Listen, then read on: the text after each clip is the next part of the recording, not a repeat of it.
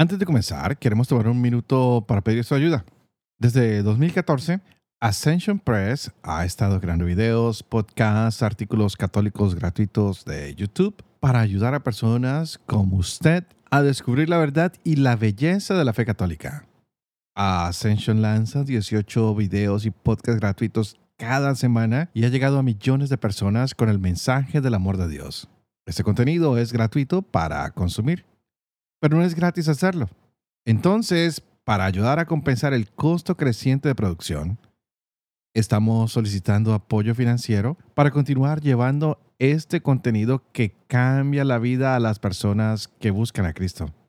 Si usted o alguien que conoce se ha beneficiado personalmente del trabajo de Ascension, considere apoyar financieramente este podcast o este canal. Cualquier cantidad es realmente apreciada. Para hacer un regalo, visite ascensionpress.com diagonal support o haga clic en el enlace de la descripción. Nuevamente, eso es ascensionpress.com diagonal support. Y ya sea que pueda apoyarnos financieramente o no, mantenga a todo el equipo de Ascension en sus oraciones. Que Dios los bendiga.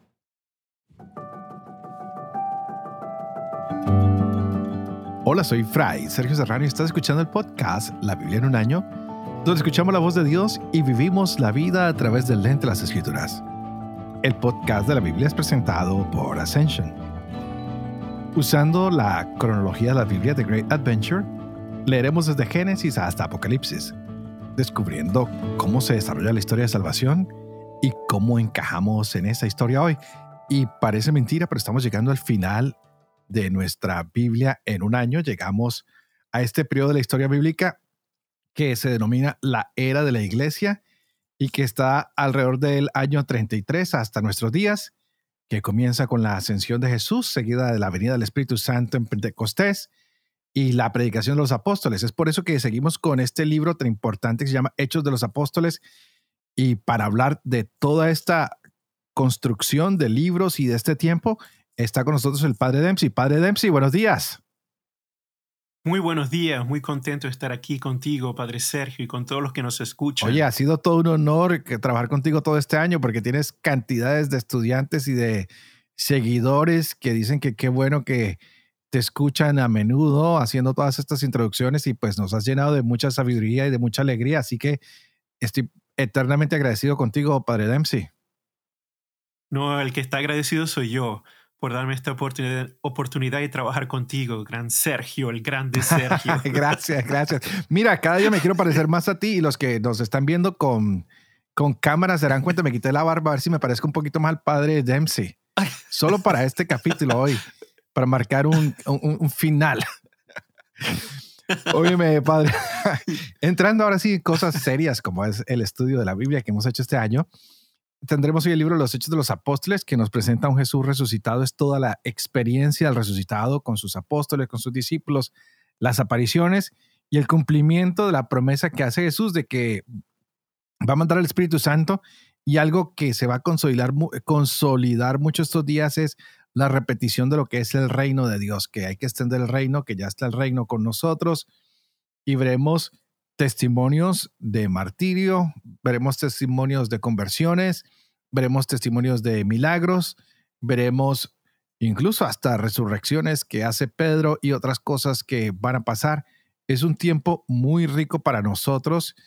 Ah, yo hace casi un año atrás no me hubiera imaginado que estaríamos en este día, Padre Dempsey, pero creo que nos llena de alegría saber que el Señor ha sido misericordioso y que hemos descubierto toda su misericordia y su bondad a través de la lectura de la Biblia en un año. Yo, yo no puedo decir otra cosa sino experimento cada día más la esperanza que nos da la escritura, la misericordia, el amor de Dios y en este tiempo que iniciamos hoy, el último periodo que se llama la historia ah, o la era de la iglesia, creo que es tiempo de mucha bendición para nosotros.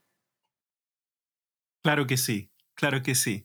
Y cuando hablamos de, este periodo de la iglesia, entramos en el famoso libro de los Hechos de los Apóstoles. Ahora, quiero decir algo que es muy importante para todos aquellos que nos escuchan, es que cuando leemos los Hechos de los Apóstoles debemos mantenerlo en conjunto con la espiritualidad del Evangelio de Lucas, porque el mismo autor de Lucas es el mismo autor de Hechos de los Apóstoles. Y para poder entender la espiritualidad lucana, hay que leer los dos libros juntos. Claro, nosotros seguimos el orden histórico y por supuesto tenemos que continuar con los hechos de los apóstoles, pero Lucas es un historiador y él comienza la historia de Jesús como es la misión del Hijo y luego cuando el Hijo asciende al cielo, entonces Lucas describe la misión de la iglesia. Y para Lucas, en la espiritualidad de, este, de esta comunidad lucana, la misión de la iglesia es una extensión de la misión del Hijo de Dios. Es decir, no es solamente, bien, nosotros vamos y salimos a proclamar el Evangelio. No, no, no, no. Para Lucas, en la extensión y proclamación del Evangelio, dar testimonio del Evangelio es literalmente la voluntad de Dios explícita, un mandamiento divino del Jesús resucitado y la comunidad se vuelve ahora como los brazos y los pies de Jesús, se vuelve en la boca de Jesús. La iglesia comienza a ser la extensión del Hijo y en esa extensión del Hijo está permanentemente actuando el Espíritu Santo. Es muy interesante esto porque fíjense que esta concepción del cuerpo de Cristo, el cuerpo místico de Cristo, la iglesia es el cuerpo de Cristo que escuchamos en Pablo, tiene mucho que ver con Hechos de los Apóstoles. Y esto es una cosa muy interesante porque no mucho, no, generalmente no conectamos Hechos de los Apóstoles con la espiritualidad paulina, pero están muy interconectados. ¿Por qué? Porque el autor de Lucas, que tradicionalmente llamamos por supuesto el evangelista Lucas, viene de la, de la espiritualidad paulina, de las comunidades paulinas. Por eso, e, es interesante ver que en Hechos de los Apóstoles el 80% de los Hechos de los Apóstoles es Pablo. Pablo, Pablo prácticamente aproximadamente 15 a 16 capítulos de los Hechos de los Apóstoles es solo la vida de Pablo. Esto nos da una idea de cómo este personaje pasa a ser el punto clave de referencia y por eso toda la espiritualidad de Hechos de los Apóstoles se parece mucho a la espiritualidad que hoy tenemos nosotros que es una espiritualidad inclusiva, una espiritualidad universal. Nadie, nadie puede estar excluido del amor de Dios. Nadie está excluido de la palabra de mm. Dios. Ahora el cristianismo, el mensaje de Jesús va más allá de aquellos que vienen del pueblo de Israel. Y esta es la gran énfasis de la expansión del cristianismo, es que es universal todos tienen la oportunidad de la salvación y todos tienen el derecho de escuchar esta palabra de Dios, el testimonio de Dios, los milagros de Dios y los hechos de Dios a través de la historia, que hasta el día de hoy sigue. Y los hechos de los apóstoles es genial en este sentido, genial. Por eso, pero no niega, y esta es la cosa que me encanta de los hechos de los apóstoles, es que no niega las raíces, sino que asume las raíces, es decir, la, bendición que se recibe del pueblo de Dios y sobre esa raíz se sigue hacia adelante sin negar lo que uno es. Por ejemplo, Pablo, cuando habla en los Hechos de los Apóstoles, brillante, brillante. Cada vez que él dice, yo soy fariseo, y lo dice con orgullo, yo me eduqué a los pies de Gamaliel, yo fui muy celoso de esta tradición. Eh, y él no niega nada de lo que es, pero encontré a Jesús. Esa es la única verdad. Yo encontré a Jesús y ahora esto es lo que yo he entendido. Y, cuando habla Pablo de su historia de fe, siempre hace un resumen de la historia de salvación de Israel hasta cuando él llega. Y él se incluye en la historia de salvación. Por ejemplo, cuando leemos el capítulo 21 o el capítulo 26, que son los grandes discursos de Pablo. ¿Por qué digo esto? Porque esto es parte de la espiritualidad que permea todos los hechos de los apóstoles. No se niega la raíz, pero basándose en lo que uno es, uno se debe abrir a un, a un amplio concepto, pero también visión universal. Y esto lo digo yo, este, y disculpa, padre, porque me, estoy quizás saliendo un no, poco No, no, no, estábamos aprendiendo de ti. No, no, es que en nuestra experiencia que, hemos, que tenemos aquí en Estados Unidos y también que hemos tenido en otras partes del mundo, muchas veces este, nos encontramos con personas. Voy a hablar aquí más del mundo latino, ¿ok? Que muchas veces se quiere negar lo que la raíz de donde uno es para pretender ser otra cosa o asimilarse en la cultura donde está. ¿no? Entonces, estando una persona en Italia, un latino en Italia quiere ser más italiano que latino, o aquí en Estados Unidos quiere ser más americano que latino. y, esto lo vemos a nivel general, ¿ah? esto lo vemos a nivel general, en, cualquier parte del mundo. Cuando leemos los hechos de los apóstoles, vemos a Pedro, la figura de Pedro, vemos a Pablo, cuando hablan en sus discursos, nunca niegan lo que son. Nunca, nunca niegan lo que son, lo asumen con orgullo. Y pero precisamente en ese asumir con orgullo la, la, la, la, etnicidad, la raza, la cultura, sus valores, al contrario, se vuelve un instrumento maravilloso para Dios seguir haciendo su obra. Por ejemplo, me, llama mucho la atención este, cuando Pedro y Pablo, eh, en capítulo 4 de Hechos, son, son este, arrestados en el Sanedrín y se les califica como hombres ignorantes sin cultura. Es interesante ver el texto en el versículo, el versículo 13, los, los fariseos lo consideraban, pero aún así ellos proclamaban la verdad de Jesús. Decían, yo no, nosotros no podemos dejar de hablar de lo que hemos vivido, de lo que creemos. Grandioso. No, es hermoso. Pero eh, eh, y a, mí esto es uno de los puntos espirituales que me ha llamado mucho la atención, es de la iglesia naciente, de cómo ellos asumen la realidad de lo que son y a partir de esa realidad muchas otras cosas, bendiciones de Dios vienen, se abren y, se multiplican. ¿no? Y, eso no indica que uno no puede... Eh, el hecho de decir, bueno, yo soy hebreo o yo soy de Colombia o yo soy de Ecuador o de Venezuela, no, eso no quita nada. No, antes pone, Todo yo lo pienso contrario. que pone. Definitivamente, porque da, muestra la grandeza que Dios está actuando cada uno de nosotros, de donde somos. Igual como en los Hechos de los Apóstoles. Los Hechos de los Apóstoles se parecen muchísimo a la realidad en la que vivimos hoy en día. Proclamar el Evangelio en un mundo multicultural, multilingüístico, en donde hay culturas de todas partes y siempre va a haber un grupo que quiere imponerse a otro. Siempre. O siempre va a haber una cultura que quiere imponerse a otra. Y vamos a encontrar estos contrastes, estas, estas luchas internas, aparte de las luchas externas del cristianismo. Porque el problema está que aquí en los Hechos de los Apóstoles aparece muy claro. Las primeras persecuciones cristianas no son organizadas, no son las que fueron organizadas por el, por el Imperio Romano. Repito, las primeras persecuciones cristianas son aquellas organizadas por los mismos hebreos en las sinagogas. Las persecuciones contra los cristianos nació en las sinagogas, precisamente porque el cristianismo era visto como una herejía. Y parte de esa herejía era que este, profanaba las cosas sagradas de Dios este, con, con este, eh, falsedades de que Dios tiene un hijo, que este hijo fue crucificado y que ahora tiene que expandirse a aquellos que no son los hijos de Abraham. Todo esto parte de allí. increíble. Y aparte de eso, entonces comenzamos a ver los problemas internos dentro de la comunidad.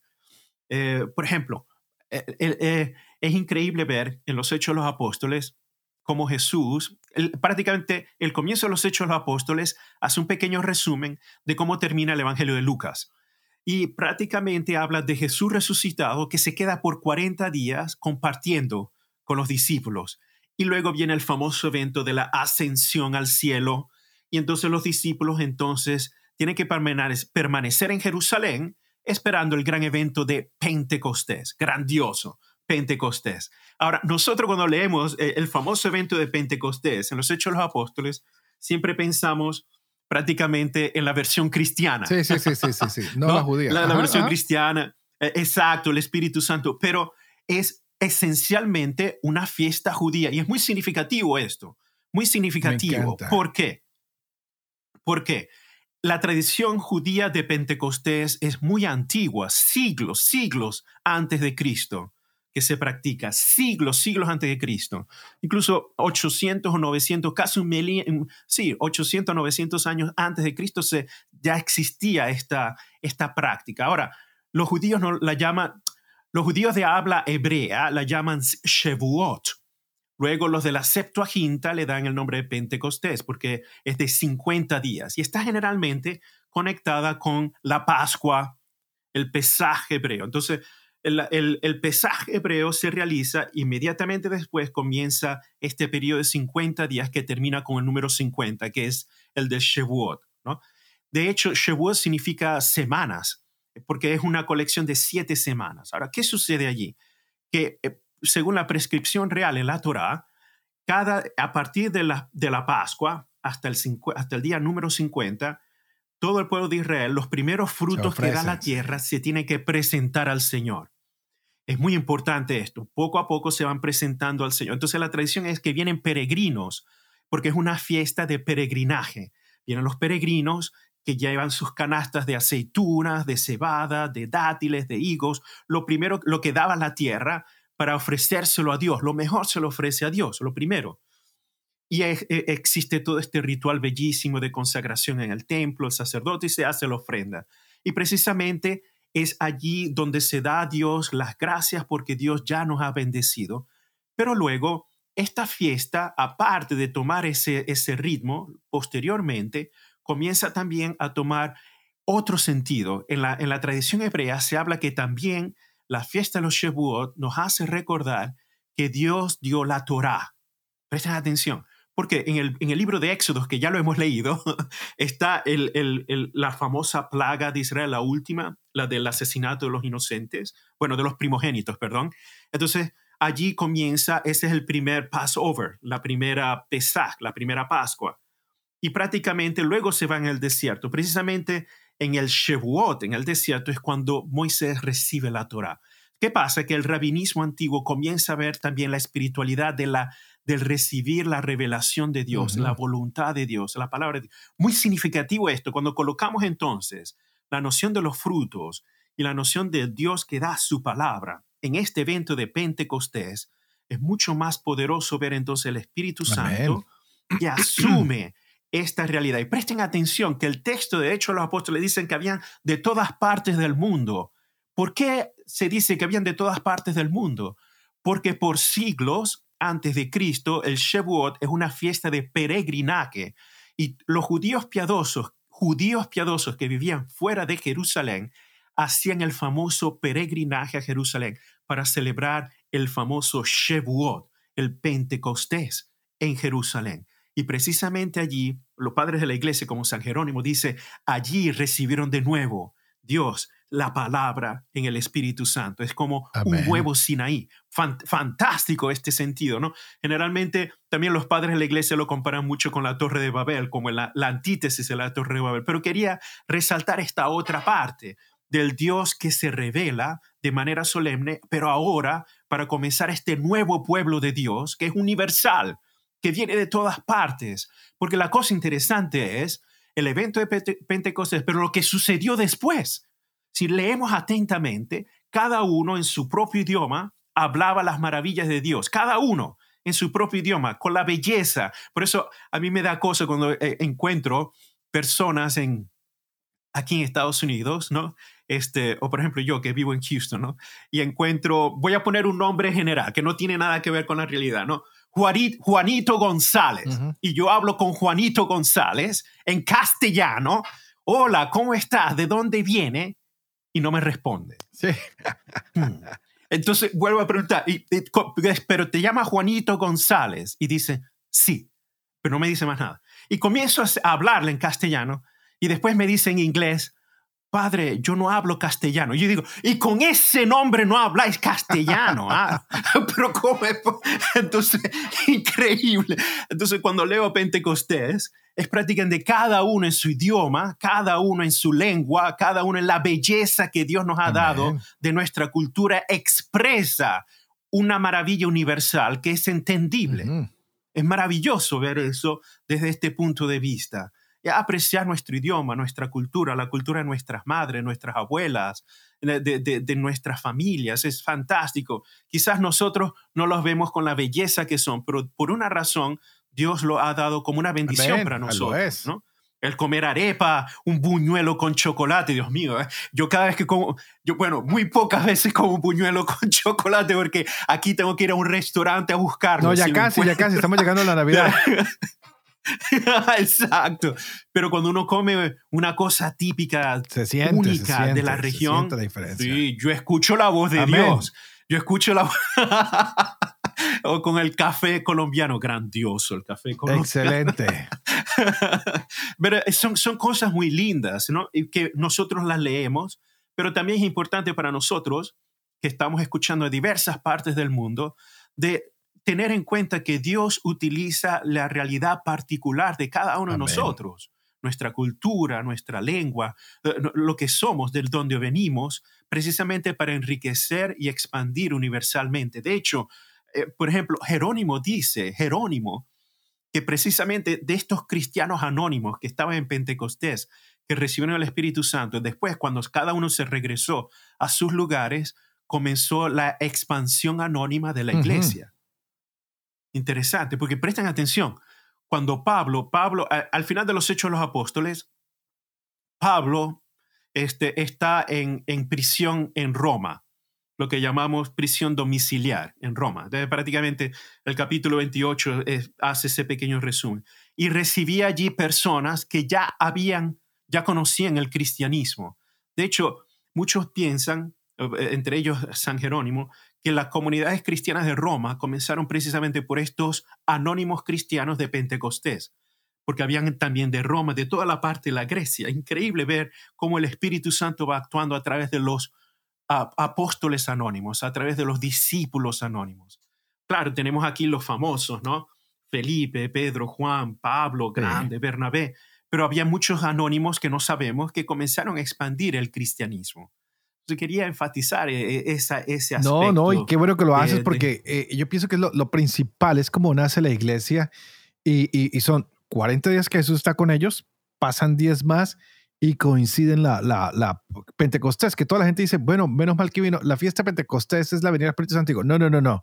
La fiesta de Pentecostés es el tiempo en que la gente tiene que peregrinar, traer sus dones y ofrecérselos a Dios. Y ahora con Jesús se revierte porque cuando viene el Espíritu Santo, eh, entonces los, los, cristianos empezamos a, contar con la protección de Dios que nos manda su paráclito y que aparte de eso nos da siete dones de los cuales van a salir doce frutos. Entonces ya nosotros no le traemos nuestros frutos al Señor para alegrarlo, sino el Señor nos da dones y frutos para que nosotros nos podamos salvar. Yo digo, wow, esto definitivamente es, es, es maravilloso. Un Pentecostés que se usaba para dar a Dios los mejores frutos, ahora Dios nos da los mejores dones y frutos que nosotros podamos hacer. Nos hace cada día mejores humanos y yo digo, wow, qué increíble, porque nos va a dar este, este regalo que, que, que no se tenía, que es la sabiduría, que la tenía Salomón muy clara, pero ahora tenemos todos este don, tenemos el don del entendimiento, por fin vamos a poder discernir, entender, ver las verdades que Dios nos va a estar revelando nos va a dar el don de consejo que nos va a ayudar a, orientar y a ser orientados, nos va a dar la ciencia que nos va a abrir todo un, panorama diferente, eh, nos va a dar la ciencia que nos ayuda a conocer más el mundo, que el mismo credo nos va a dar la piedad, que nos invita a estar más cerca de Dios y ponerlo como el centro de nuestra vida, que nos va a dar la fortaleza para saber que la vida no es fácil, pero que con la fe y sin dejarnos atemorizar, no teniendo miedo, vamos a ser hombres y mujeres de esperanza y teniendo este temor de Dios, ah, no, dejamos el miedo atrás porque sabemos que con Dios todo se puede. Yo digo, wow, mejor tiempo que este de la iglesia no puede haber. Y de ahí salen nuestros frutos que van a ser amor, alegría, paz, benignidad, longanimidad, bondad, mansedumbre, modestia, continencia, ah, castidad. Y uno dice, wow, todo esto que el Señor nos regala, ¿para qué es? Para que tú y yo nos salvemos. Por eso se llama eh, en la introducción que hacemos nosotros, eh, que es la historia de la salvación, y cómo nosotros encajamos en esa historia hoy. Y empezamos a encajar de una manera muy linda. Después de que Jesús resucita, nos dice, ya no tienen que traerme tantos dones, ahora soy yo el que les doy los dones, no me tienen que traer tantos frutos, soy yo el que les doy los frutos. Y ahora nosotros tenemos que coger esos frutos, multiplicarlos y llevarlos por todo el mundo porque alcanza para todo el mundo y sobra. Eh, sí. Esto, es maravilloso. yo estoy fascinado porque ahorita vamos a empezar a leer lo que fue el primer martirio, lo que fue eh, la conversión de Saulo, que estuvo como testigo del primer martirio. Vamos a, ver todas estas historias que nos fortalecen. Estamos con el capítulo 8 de, los Hechos de los Apóstoles, que también es una joya especial. Ya tú nos hablabas del capítulo 24 y 25, donde está la historia de Pablo, los discursos de 24 y 26, donde Pablo da sus sermones. Y después vamos a ver las cartas de Pablo, donde Pablo también le dice a los romanos, oigan, aquí estoy yo, allá voy, ya les va a llegar y pensaba llegar hasta España. Yo no sé cómo lo pensaba hacer, pero era un hombre ambicioso. Yo, yo digo, cuando uno tiene al Señor, uno tiene ambiciones de llegar lejos y, y, y, la verdad que yo lo puedo decir, este año he ido por muchos lugares del mundo y definitivamente el Señor lo lleva a uno a lugares que uno ni se imaginaba que iba a llegar con el mensaje de la palabra del Señor y a la gente le gusta escuchar la palabra. He estado en pueblos muy pequeños como en grandes ciudades y todo el mundo me dice, Padre, háblenos de lo que está haciendo en la Biblia en un año.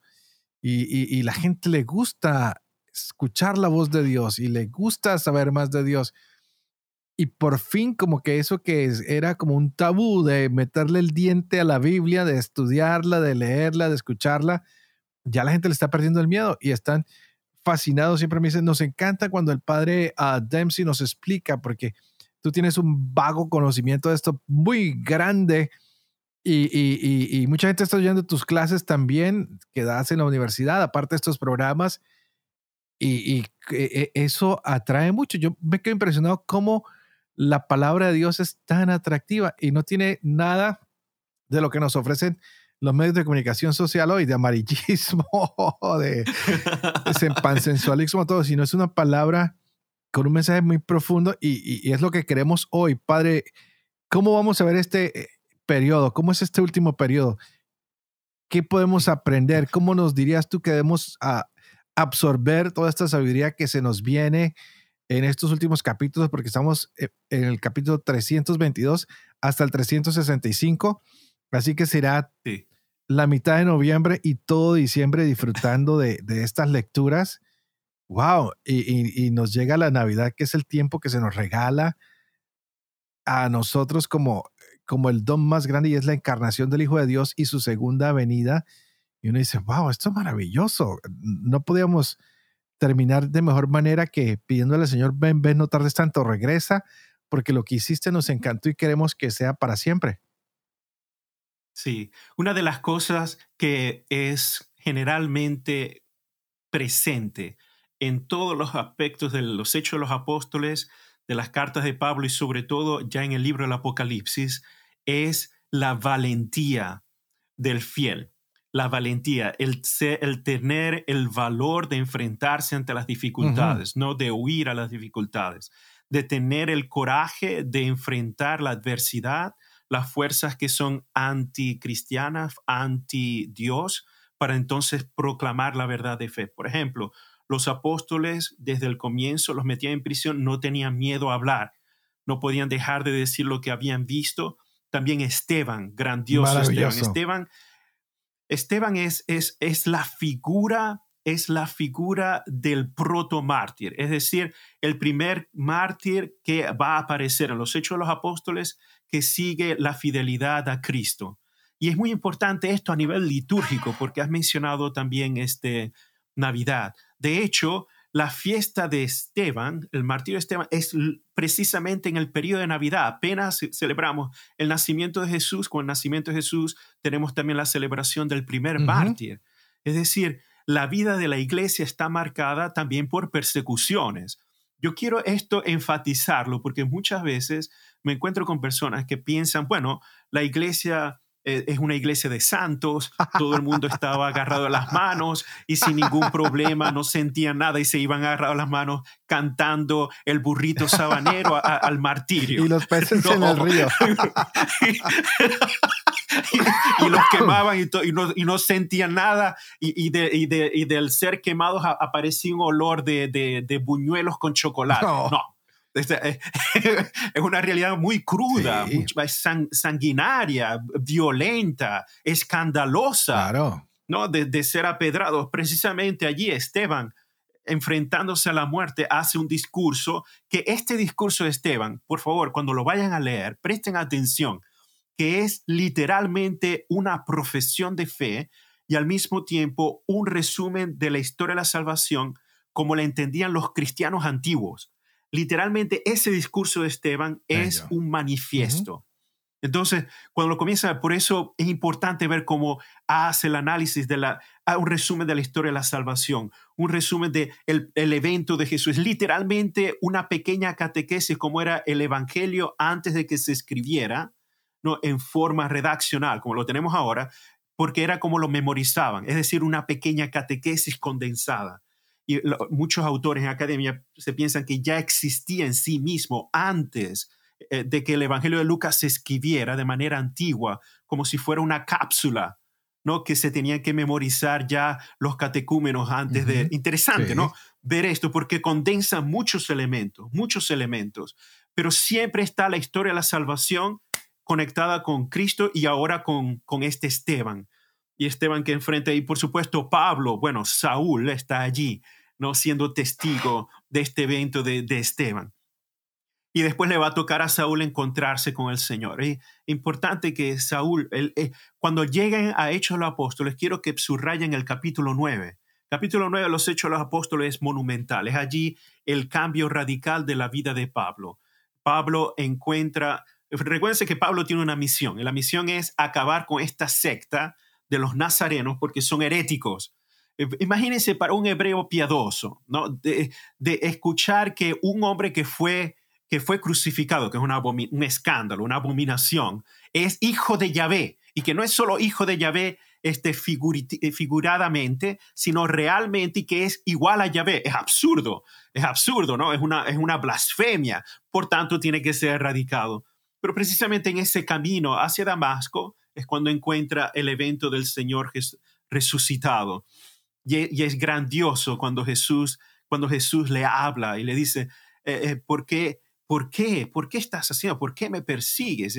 Entonces comienza allí el proceso. Yo aquí quiero ser muy cuidadoso. Yo no lo llamo personalmente, yo no lo llamo ese momento la conversión de Pablo. Cuando ustedes leen muchas Biblias, van a ver ese, ese, ese capítulo 9, la conversión de Pablo.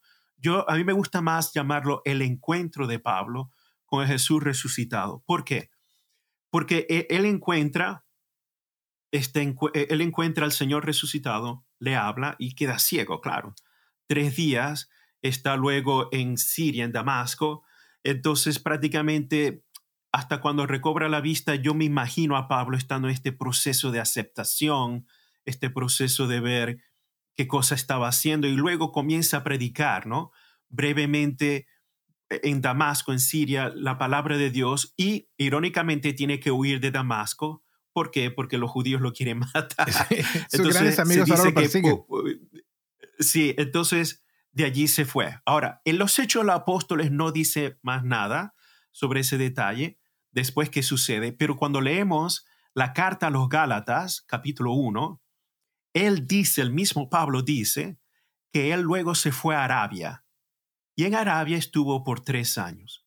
Qué importante ese detalle.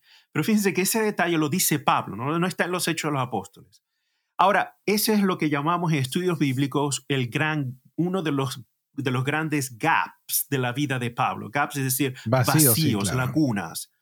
Lagunas. ¿Por qué? No sabemos qué hizo. Ahora, si nosotros comenzamos a analizar, de, hacer una pequeña meditación espiritual, imagínense ustedes un fariseo fervoroso a la ley, que odiaba a los cristianos, que su misión era mantener la pureza del yavismo, en un solo día encuentra al Señor resucitado y le pregunta, ¿por qué me persigues? Yo, pero ¿quién eres? Soy yo, Jesús, el Nazareno. Imagínense el, el impacto mm. psicológico, ¿no? espiritual, eh, que, que eh, lo lleva a repensar toda su historia, toda la historia de Israel, pero toda su historia personal entonces, para mí, ese tres años en Arabia que dice Pablo, para mí es verdaderamente el, tiempo de en que él comienza a asimilar, que comienza a pensar, que comienza a reexaminar y a poner en orden. Para mí, ese, esa laguna es literalmente la conversión de Pablo. El primer encuentro eh, te, deja en shock y claro, humildemente ya comienzas, claro, pero luego viene la asimilación. Imagínense ustedes, ¿no? Que nos pase algo así hoy en día. Eh, eh, imagínense todo el tiempo que, tiene para asimilar una situación de, tal, de tal calibre que toda tu vida la hemos llevado, se ha llevado hasta ahora de la manera errada, no es como Dios lo quiere. Y volver a recapitular todo es durísimo, pero aún así Pablo no niega su raíz, la reexamina, ahora la absorbe y la presenta ahora desde el punto de vista cristiano. Mira, mira que yo no lo había pensado de esa manera. Tú tienes toda la razón porque Muchas veces yo veo gente que va a un retiro donde tiene un encuentro con el Señor y salen súper, pero súper animados, quieren cambiar el mundo, quieren cambiar ellos, y a los dos o tres meses ya se les ha apagado la llama. En cambio, Pablo como que quedó en ese mismo shock y dice, yo necesito cambiar mi vida, pero necesito replantear todo y se toma y se da su tiempo. No, nunca lo había pensado de esa manera y creo que esto nos está dando luz a nosotros para pensar en eso. Es cuando nos estamos encontrando con Jesús, pensamos que el cambio es ipso facto. Bueno, la experiencia es ipso facta, pasa ahí en el momento y hay que vivirla. Pero el cambio toma tiempo y hay que pensarlo y hay que organizar la vida, hay que replantearse, cambiar ciertos esquemas morales, ciertas tradiciones, ciertas costumbres porque él lo dice, yo soy fariseo, pero ya no puede actuar como fariseo, ahora tiene que actuar como cristiano. Toda su actuación moral de perseguir a los cristianos cambió y ahora se dedica a predicar a, un Cristo que ama, que salva, que hace tantas cosas. Y, lo vamos a ver en todas sus cartas y, los saludos que da tan bellos en el nombre mm. del Señor de la Trinidad. Y uno dice, wow, que definitivamente este hombre no es el mismo que vimos parado cuando estaban ah, sentenciando a Esteban, ¿no? Uno dice, esto, esto es diferente, ¿no? Eh, no, no es el, mismo hombre que solamente deja que el otro muera, sino ahora es el que está dispuesto él a morir también. Uno dice, a ver, el que perseguía, ahora lo persiguen. El que estaba cogiendo gente para que muriera, ahora está dispuesto a morir. Uno dice, esto es un cambio de 180 grados, es, es bastante fuerte y ah, valga la aclaración, no se cayó de un caballo, ¿no? sí, el caballo no, no ni siquiera se menciona. No, hay mención, del caballo. Entonces hay una tradición que dice que Pablo se cayó del caballo. Y yo digo, pero ¿dónde está el caballo? Porque yo me perdí esa parte de la Biblia. ¿Será que la mía se la borraron? Pero porque ya me imagino que viene la pregunta, pero padre, Continuemos un poquito con la historia de Pablo, porque veremos muchas cartas de Pablo, veremos algunas cartas que no sabemos quién las escribieron, veremos otras cartas que están dedicadas a los apóstoles. Eh, el libro de los Proverbios nos va a acompañar hasta el final ah, de, pequeños ah, pedacitos. Tendremos que llegar también al Apocalipsis y son libros que la gente siempre está preguntándose. Cuando uno dice Apocalipsis, todo el mundo tiembla, ¿no? pero tenemos las cartas a los romanos, a los corintios, a los gálatas, a los filipenses, a los tesalonicenses. Tendremos las de Juan, las de Pedro, la de Filemón, que es súper cortica, la de Tito, que es súper cortica, la de Judas, que es súper cortica. Entonces la gente dice, van a leer todos los libros, pero es que la gente cuando se imagina un libro cree que son 500 páginas. Algunos de esos libros simplemente son una paginita o dos paginitas, ¿no? Entonces, padre, denos una... por favor, disculpe que lo detenga, pero ah, quería aclarar esas cositas porque ya la gente me preguntó, padre, va a hablar de la caída de Pablo del caballo. Y dije, no, pues ¿cuál caballo? no, históricamente, Pablo hizo todos sus viajes, a, la gran mayoría a pie, o sea, prácticamente a pie, porque tener un caballo en la antigüedad era un gran esfuerzo económico, porque no, no cualquiera podía tener un caballo. De hecho, las legiones romanas dentro de las legiones romanas estaba la sección de la caballería, no todos los legionarios. No es como un tanque de guerra. ¿Por qué? lo mismo los elefantes. Sí, además. Exacto. Además, por ejemplo, para tener un caballo, en primer lugar, se tiene que tener dinero suficiente para mantener el caballo y mantenerse la persona. Es un esfuerzo también económico bastante grande. ¿no? Y además, recuérdense que Pablo hizo la gran mayoría de sus viajes a pie y por supuesto utilizaba barcos, otro medio de transportación, pero la gran mayoría fue a, pie. Y por eso es importante esta convicción de Pablo cuando asimila el cristianismo, él regresa a Jerusalén.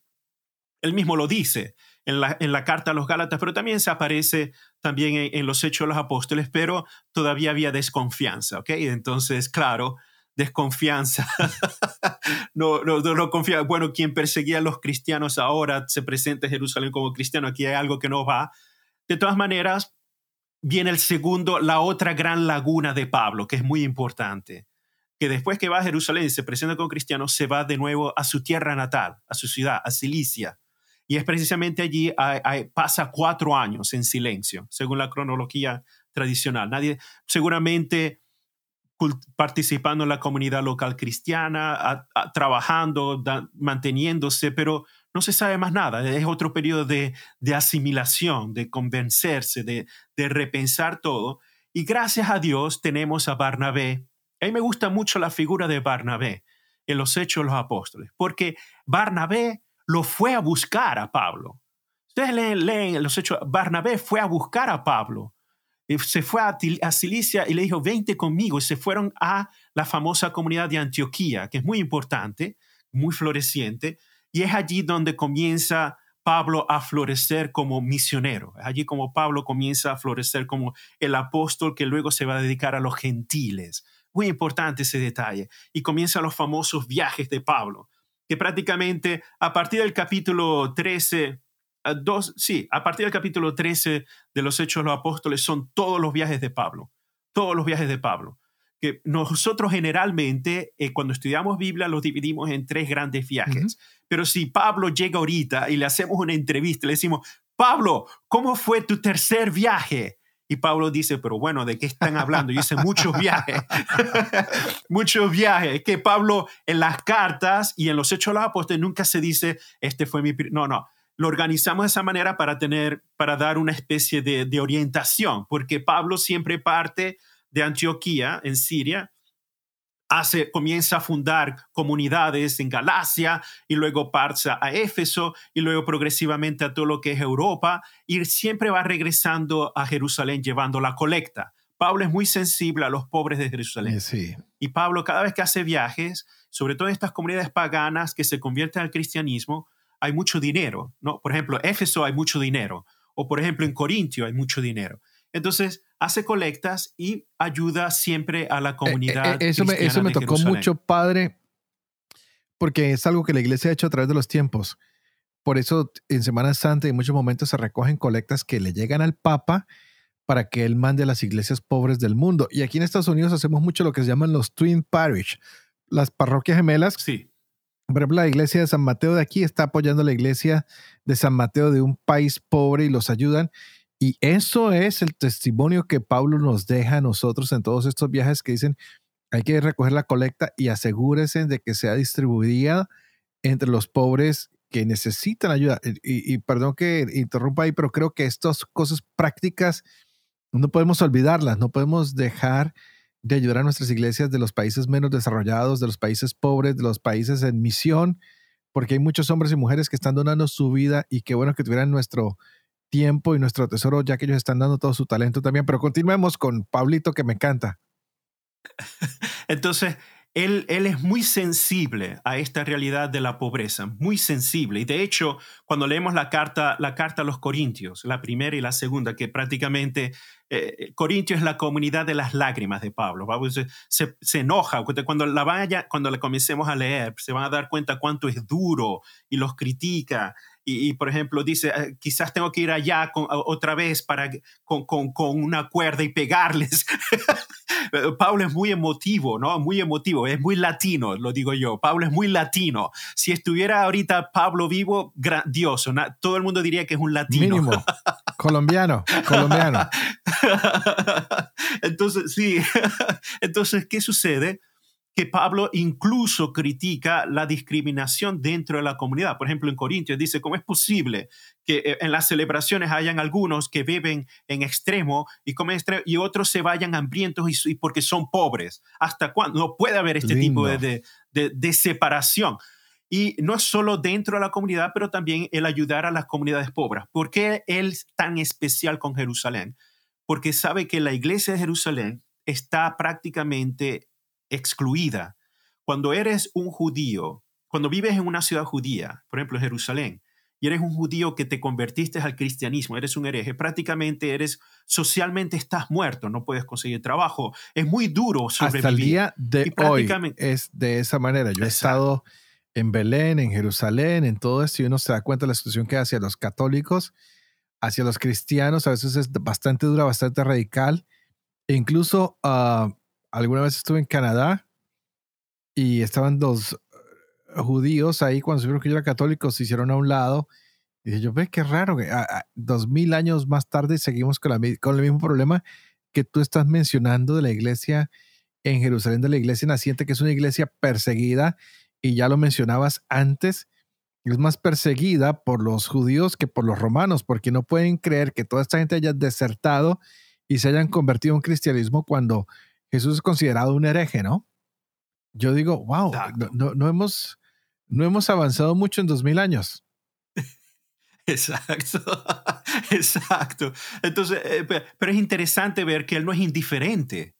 Él no es indiferente para nada a, a, la dimensión del pobre, a la dimensión del marginado, a la dimensión del que está fuera del centro de la atención de lo que es el mundo social. E, e, es muy significativo. Y esto no es solo en los Hechos de los Apóstoles, en los Corintios, esto permea también todas las cartas de Pablo. Por ejemplo, cuando le escribe a los tesalonicenses, dice, ustedes han sido ejemplos de vuestra caridad, no solo entre ustedes, sino en toda la comunidad cristiana, porque han ayudado a otras comunidades pobres. Muy importante este detalle. Eh, eh, una cosa que, que, quiero enfatizar aquí es lo siguiente, y por favor, esto lo digo con, con, con mucha humildad, pero también con mucha atención, porque no quiero escandalizar a nadie. Este, nosotros pensamos que los grandes enemigos de Pablo eran los paganos o los, los judíos que perseguían al cristianismo. Bien, pero también cuando Pablo comienza a desarrollar su vida misionera, y esto es algo constante en los Hechos de los Apóstoles, pero también en todas las cartas de Pablo, ¿ok? Quizás donde se ve menos es en la carta a los romanos, pero Gálatas, eh, Tesalonicenses, primera y segunda, primera y segunda Corintios, son las más fuertes sobre esto. ¿Qué pasa? Que cuando él fundaba comunidades cristianas en todas estas zonas, ¿qué sucede? Que cuando él fundaba las comunidades cristianas, luego él preparaba un grupo que son los directores o los que se encargaban de la comunidad y luego él se iba.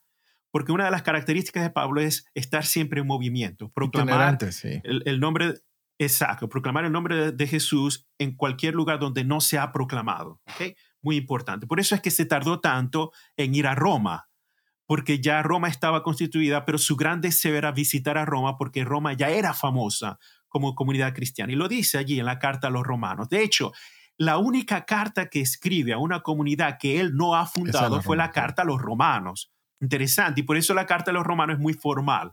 Incluso el griego es muy, muy, es la mejor de todas las cartas porque incluso se, tuvo que utilizar un secretario para escribir la carta porque tenía que estar muy bien hecha. Interesante. y, y, muchos saludos, o sea, estaba muy enterado, pero cuando leemos las otras cartas son muy personales, muy, muy emotivas. ¿Qué sucede? Que cuando él fundaba una comunidad y se iba para fundar otra en otro lugar, en el periodo de ausencia venían otros cristianos, ¿ok? Otros misioneros. Estos misioneros eran con gran probabilidad judaizantes, es decir, eran como Pablo, venían del mundo judío, ¿ok? Y, tenían quizás contacto directo con los apóstoles, ¿ok? Importante este, este detalle, especialmente Santiago de Jerusalén. ¿Y qué sucede? Que cuando llegaban estas comunidades paulinas comenzaban a imponer una especie de cristianismo que todavía era judaizante, es decir, algunos autores lo llaman el, evangelio de la Torah, es decir, si aceptamos a Jesús, vivimos como, como Jesús quiere, pero hay, hay, que ver que Jesús era judío, todos los apóstoles eran judíos, Pablo no era uno de los doce, Pablo nunca siguió a Jesús cuando, Pablo, cuando Jesús estaba vivo y por tanto este, Jesús era circuncidado, eh, todos los apóstoles son circuncidados, incluso Pablo. Ahora, si eres cristiano, te tienes que circuncidar. Si eres cristiano, tienes que vivir ahora el cristianismo según la Torah de Moisés. Si eres cristiano, tienes que vivir según la promesa del pueblo de Dios, del pueblo de Israel. Entonces comenzaban a imponer la Torah, la circuncisión a estas comunidades que Pablo iba fundando, que eran de origen pagano, que no tenían ni idea de qué cosa era ser, judío. Sí, entonces, ¿qué sucede? Que comenzaban a decir que Pablo no les había enseñado la verdad de Cristo, que Pablo este, no era verdaderamente un apóstol. Y esto, cuando le llega a los oídos a Pablo, esto que Pablo como como bueno. Yo creo que o sea, como un volcano hace una explosión grandiosa y comienza a escribir cartas precisamente para arreglar esta situación. Y por eso dice, hay muchos entre ustedes que se llaman ser superapóstoles. Y hay divisiones dentro de las comunidades. Los que siguen a Pablo, pero den los que siguen al otro. Entonces, ¿qué pasa? que existe esta lucha interna. Y por eso llega hasta tal punto que hay un gran problema dentro de la iglesia y eso se ve de manera muy clara en Hechos de los Apóstoles capítulo 15. Yo estoy conectando la teología de las cartas de Pablo con Hechos de los Apóstoles para que tengamos un resumen de las dos, ¿no? Por ejemplo, en Hechos de los Apóstoles capítulo 15 el problema es muy evidente. Hay una gran división en la iglesia de Jerusalén. ¿Por qué? Porque se quiere imponer la tradición de la Torah, la circuncisión, a los nuevos cristianos que no vienen del pueblo de Israel porque estos cristianos judaizantes piensan que la única manera de obtener la salvación es siguiendo la ley de Dios a través del pueblo de Israel, por tanto, ser cristiano según la tradición de Israel. Y aquí es cuando Pablo y Bernabé entran y dicen, no, absolutamente no, absolutamente no. Ahora podemos, no, no es necesario ser judío para ser cristiano. Y esto es muy importante porque Pablo es uno de estos catalizadores que comienza a separar radicalmente el judaísmo de la fe cristiana. Y esto es gracias a Dios que Pablo tuvo esta experiencia y pudo asimilar y experimentar con otras culturas, porque entonces le dio esta sabiduría. No, hay que cortar. Entonces viene, por eso la famosa disputa de Pablo con Pedro en la carta, en la carta a los Gálatas, que no aparece en los hechos de los apóstoles, ¿ah? que Pablo tiene que confrontar a Pedro, porque Pedro todavía tenía miedo de estos que venían de Jerusalén, de la parte de Santiago, y Pedro comenzó a rechazar a aquellos que eran cristianos de origen gentil. Y, y Pablo lo confrontó porque no estaba actuando según la verdad del Evangelio. ¿Cómo es posible que nosotros tengamos que imponer un yugo que ni siquiera nosotros seguimos, le dice Pablo, a aquellos que no conocen nada de esta tradición? Cristo nos vino para liberar. Y por eso Pablo, ahora cuando leamos las cartas de Pablo, vamos a entender ahora por qué para Pablo es mucho más importante la ley del Espíritu que la Torah, la ley de, la Torah. Porque la ley del Espíritu va más allá de la raza. Importante este detalle. Presten atención a esto. Esto es crucial para entender no solo los hechos de los apóstoles, pero todas las cartas de Pablo. Por eso Pablo, para Pablo es, sumamente importante ahora ir al mundo gentil greco-romano. Claro, también hay judíos, pero Pablo no se limita solo a ese mundo, porque ahora es todo universal. El Señor vino a liberar a todos, a todos, no dependiendo de una sola raza. Importante esto, ¿ah? Importante. Se, puede imaginar, eh, si, si, si Pablo y los que pensaban como él no hubiesen tomado acción desde este momento, nosotros seguiríamos siendo una extensión del judaísmo o una secta del judaísmo. Pero gracias a Pablo podemos entonces el cristianismo caminar con nuestros propios pies. ¿no? Y, que llegara a nosotros, porque si no, no, el mensaje no nos hubiera llegado a nosotros, si lo hubieran dejado solo para los judíos. Eh, eh, exacto. Le debemos mucho a Pablo de que el mensaje pueda llegar hasta nosotros y la salvación nos incluye. La nueva alianza incluye a toda la humanidad. Se salió del pueblo elegido a ser todos parte de ese pueblo elegido. Exacto. De hecho, él dice, él dice, él, muy interesante esto, esto, no lo vamos a encontrar en los libros, no, pero es una de las investigaciones que he hecho y me, la quiero compartir con nuestro mundo hispano. De hecho, en la carta a los romanos, él dice, tengo un gran deseo de ir a visitarlos y después de allí irme a España. ¿no? Como lo menciona. El, el, capítulo 15 lo menciona. El gran deseo de Pablo es ir hasta donde... ¿Por qué España?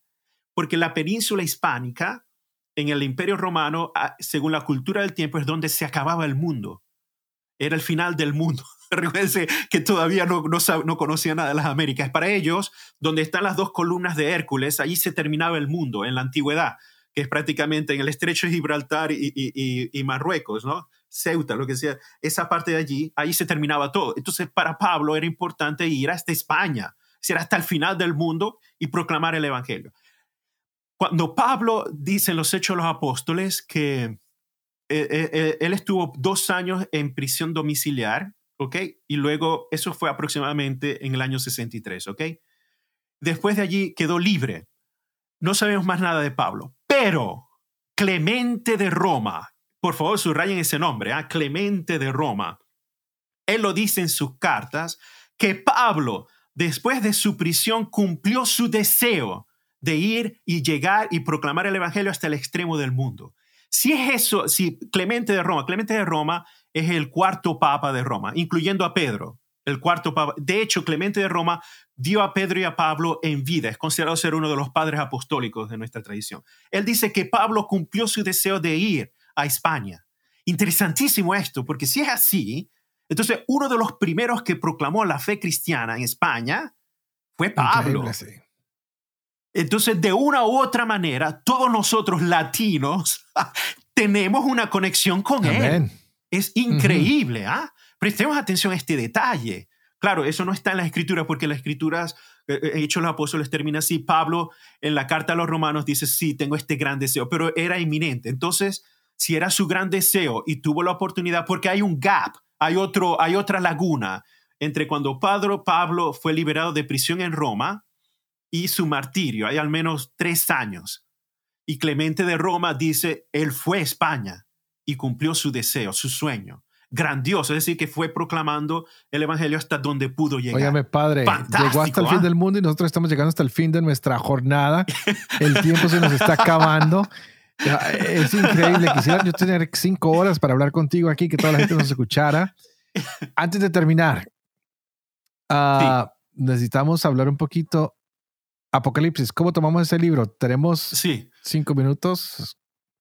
No, hay problema. El, el libro del Apocalipsis, por favor, por favor, una cosa que les pido es que cuando lo lean, no lo lean como si fuera un manual, un manual de cómo construir una cafetera o como si fuera las crónicas de lo que exactamente va a suceder. No. De hecho, el mismo autor del libro del Apocalipsis, que se llama Juan, él dice, el que sea sabio que interprete los signos. Importante este detalle. Utiliza un lenguaje simbólico, utiliza un lenguaje metafórico para describir la realidad y la Iglesia Católica, al menos dentro de las interpretaciones que tenemos, este, más oficial es que se refiere a una interpretación de las persecuciones cristianas que están viviendo los cristianos. De hecho, el libro del Apocalipsis es un libro para motivar, no para crear escándalos, para motivar, para dar fuerza, valentía a aquellos cristianos que están siendo perseguidos, pero ahora ya no solo por estas comunidades judías, ahora están perseguidos oficialmente por, el imperio romano. Exacto, entonces es allí donde el, eh, la institución más poderosa del mundo está destruyendo, matando literalmente a aquellos que proclaman el nombre del Señor. Y esto crea mucho escándalo. Hay muchos que dejan la fe, hay otros que ya son mártires, hay otros que siguen dando testimonio. Pero lo que se ve evidentemente es que el, el poder humano es más poderoso. ¿ok?, y por eso el libro de Apocalipsis dice, no, no, no, al final y al cabo es una ilusión. Este poder humano es una ilusión. La verdadera justicia de Dios va a llegar y el Cordero es mucho más poderoso que esta Babilonia. Y por eso utiliza la Babilonia, porque la Babilonia en, en, la historia hebraica siempre ha sido el gran poder de la destrucción. ¿Por qué? Porque la Babilonia del siglo VI a.C. fue la que destruyó el templo de Jerusalén, fue la que destruyó Jerusalén, fue el periodo del exilio, ¿se acuerdan? Entonces, Babilonia siempre ha sido el arquetipo de todo el poder humano que va en contra de Dios. además fue el imperio más grande que no ha existido. No ha, no ha habido un imperio tan fuerte como los babilonios. Gigantesco, monumental, es cierto. Pero, y entonces es, es esta la nueva Roma, con sus emperadores que tratan de destruir el nombre de Cristo, que tratan de, de, destruir a aquellos que llevan el nombre del Señor, y son aquellos que ahora él llama la bestia, la Babilonia, la prostituta. Y entonces comienza a utilizar todas estas imágenes. Cuando leemos el libro del Apocalipsis, tengamos presente que son profecías, son visiones, y muchas veces nosotros tenemos la tendencia a leernos en secuencia, ¿no? Cuando muchas veces son imágenes que se sobreponen o ideas que se sobreponen la una como la otra. Cuando leamos el libro de Apocalipsis, comenzamos a leer todas estas visiones, mantengamos en la cabeza estas, estas muñecas rusas. Sí, que se abren y va saliendo la otra más pequeña. Se abre, sí, e, exacto, es algo parecido, porque de una se sobrepone a la otra y de ahí va, y, y, son imágenes que muchas veces pueden ser contemporáneas o que pueden ser la una que se sobrepone a la otra o en secuencia, y así va. E, es, un libro muy denso, pero al final, eh, a partir del capítulo 18 hasta el final es la gran victoria del Cordero que ha sido degollado. O sea, el libro termina en, en, bondad, termina en justicia, termina en alegría, no en destrucción. Y eh, eh, hablando en cosas simples, los, los, buenos van a recibir su, su premio y los malos van a recibir su castigo, así de sencillo, en ese sentido, ¿no? bueno, mi padre, estamos llegando al final de la Biblia en un año, ya nos quedan algunos capítulos por ver, uh, un poquito más de 40. ¿Qué podemos concluir de este periodo? ¿Qué le decimos a la gente? Esto es lo que tienen que guardar, esto es lo que valió la pena, el esfuerzo, todavía hay que hacer el último sprint antes de llegar al final último mensaje de estos libros, de este periodo, ¿cuál sería? ¿Cuál es la clave? La, una de las claves que puedo decir con gran certeza es perseverancia. Perseverancia. De hecho, la iglesia creció, la iglesia se mantuvo porque fue perseverante. A pesar de los problemas internos, divisiones internas, persecuciones externas, siempre hubo aquellos que se mantuvieron fieles y perseveraron. De hecho, cuando Pablo termina en sus cartas, he perseverado en la fe. He corrido la carrera hasta el final. Sí, prácticamente todo el libro del Apocalipsis es perseverancia. Las cartas de Pedro hablan de perseverar en la fe, de dar razón a la fe. Las cartas de Pedro también fueron escritas en periodos de persecuciones. Importante este detalle. Son, son, perseverancia en cuanto a dificultades externas, perseverancia en cuanto a dificultades internas. Mantenerse firme y no dejarnos guiar por la emoción del momento. Es literalmente confiar en aquello que quizás no tenemos la certeza en este momento, pero la, la certeza es segura, aunque si no la veo en este momento va a llegar. Muy importante este, este detalle que permea prácticamente Hechos los Apóstoles, las cartas y el libro del Apocalipsis. Bueno, padre, esto es fabuloso, es fenomenal. Nuevamente, gracias. Ha sido todo un regalo para nosotros tenerte en este podcast que haya sido como... El regalo es para mí, como esa columna que nos, que nos mantiene unidos.